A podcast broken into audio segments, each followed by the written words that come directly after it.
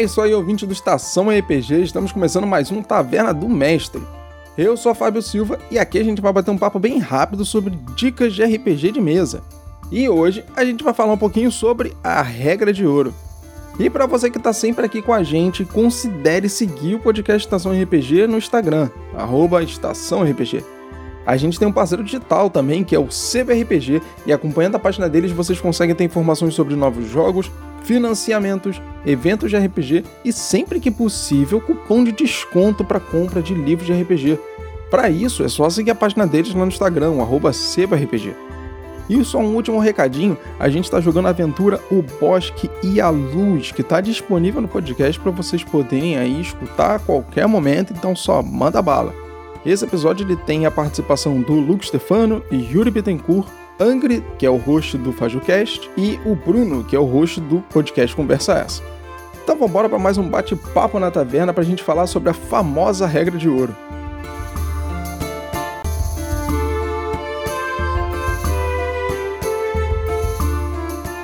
provavelmente você já tem escutado sobre a famosa regra de ouro no mundo do RPG, que também pode ser chamada de bom senso, ou pode ser chamada de eu que mando, mas aí depende do mestre e vocês sabem como é que isso funciona, né? A regra de ouro ela tem uma relação direta com o jogo de RPG e a diversão envolvida dentro do jogo de RPG e que ele tanto preza. A regra de ouro ela dá liberdade do mestre tomar decisões sem precisar do livro base, por exemplo. O clima no campo de batalha está tenso, vários aliados já se encontram mortos, e os inimigos vencem principalmente em números. Um mago e um paladino correm o máximo que conseguem, tentando se manter longe do centro do campo de batalha e abatendo os inimigos que estão dispersados. Mas, em um determinado momento, eles não têm opção. Ao redor deles, oito inimigos armados e prontos para matá-los. Nesse momento, o mago ergue uma das mãos e fala palavras em uma língua mágica. De suas mãos emerge fogo e ele atira uma bola de fogo na direção dos seus inimigos. Mas peraí, não tinha que rolar a iniciativa? E qual o dano da bola de fogo mesmo? Não, não, não, peraí, eu vou ver no, no livro primeiro.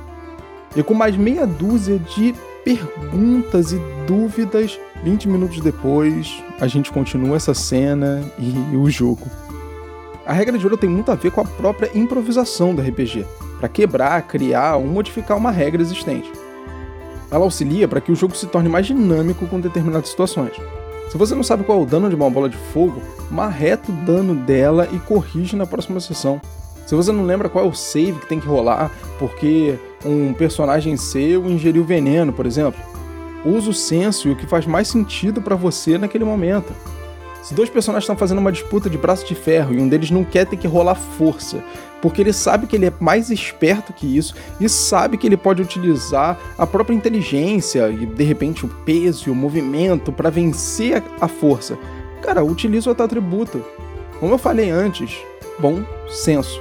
Se você julgar que algo faz mais sentido para atender uma situação de uma maneira diferente da qual está descrita no livro, conversa com os jogadores entra num denominador comum e siga desta maneira.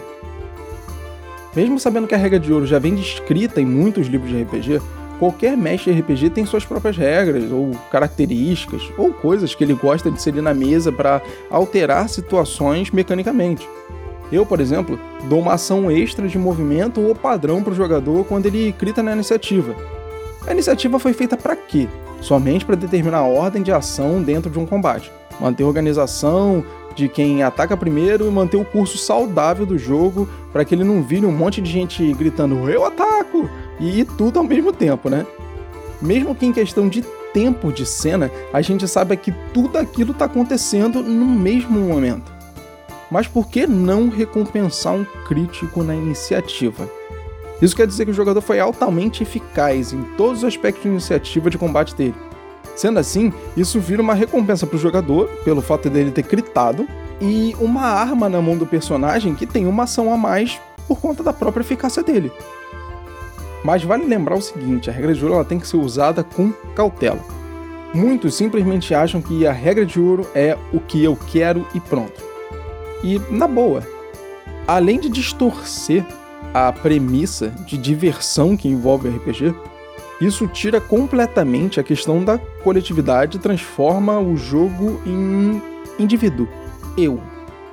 Ou seja, na mesma maneira que eu descrevi um mago e um paladino sendo cercado por oito inimigos, vamos imaginar que quando o mago utiliza a bola de fogo, o mestre pede para que ele role um d6 de dano somente, nerfando a magia de uma maneira meio dura, simplesmente pelo fato de que ele quer manter o combate. Ou ele quer que a cena seja mais longa, porque ele sabe que uma bola de fogo não vai fazer os inimigos durarem muito tempo com a ND que ele calculou para todos eles ou até mesmo pelo simples fato de que ele quer que seja assim e ponto. Utilizar a regra de ouro sem pensar nos jogadores da mesa, ou pelo menos conversar com eles antes de explicar qual modificação pode ser realizada e um básico porquê pode estragar a experiência do jogo daquela mesa. Jogar RPG gerar uma experiência de jogo em grupo com um consenso geral das pessoas que se encontram, sejam presencialmente ou online, para contar uma história juntos utilizando mecânicas do sistema para embasar essa história. A regra de ouro também faz parte de tudo isso, como a liberdade que o criador daquele jogo deu para todos os jogadores ali presentes para alterar o jogo e atender a quem estiver jogando da maneira mais simples, prática ou cômoda possível. Não para sacanear um jogador ou um grupo, simplesmente pelo fato de sacanear um jogador ou um grupo. A liberdade de fazer um jogo de terror com mecânicas de terror em um jogo que não possui regras para isso, ou dentro de um jogo medieval, por exemplo. Bonificar um crítico na iniciativa, deixar os jogadores fazerem um personagem com duas origens, né, misturando ali, criar uma arma nova dentro do jogo, ou uma armadura nova, etc. Ou ter a plena noção de que você tem em mãos uma cena construída pelos jogadores que precisa de várias rolagens de perícia, mas simplesmente decidir por abolir todas elas para tornar aquilo mais fluido e menos complexo. Seja da forma que for, a regra de ouro dentro do RPG de mesa está sempre presente e deve ser utilizada com consenso entre todos os jogadores. Conversar e explicar o porquê de alterar algo ou simplesmente deixar as coisas fluírem é a responsabilidade do mestre, contando que isso agregue na diversão daquele jogo e para aquela mesa. E é assim a gente vai ficando por aqui. O Estação RPG agradece a sua audiência, te desejando ótimos jogos de RPG e até a próxima taverna.